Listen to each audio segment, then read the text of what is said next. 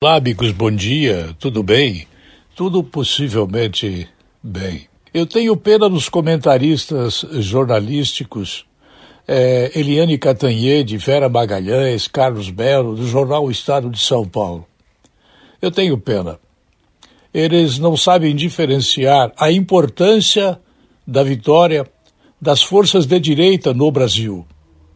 Eles não sabem avaliar, embora haja quem não saiba avaliar por não ter tido escola, mas há jornalistas que não sabem avaliar por serem contundentemente ideológicos e comunistas. Eles não sabem nem o que estão dizendo. Para salvar a plantação da lavoura, Rafael Cortes, do Estado de São Paulo, diz que a vitória dos moderados engloba projetos bem distintos. Mas há uma lição importante: política importa. Bem, eu acrescentaria ao que Rafael Cortes diz. Os projetos bem distintos, eles não são projetos, porque as eleições disseram uma linguagem obtusa, obscura, por assim dizer. Os eleitores falaram o que não querem, mas não dizem claramente o que desejam. Então, a vez dos políticos é confundir mais a sociedade e todos os que não ganharam as eleições e os que venceram as eleições estão se unindo contra os militares que estão no poder, através das eleições.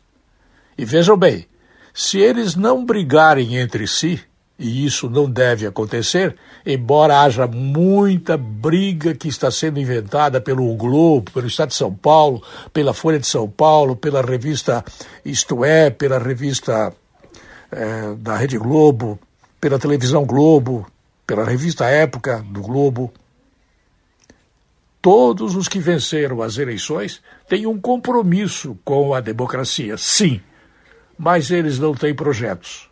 Os militares que estão no poder têm projetos claramente definidos no que pensam Hamilton Mourão, Jair Bolsonaro e o ministro da Economia, Paulo Guedes acompanhar para ver se isto é verdadeiro ou falso.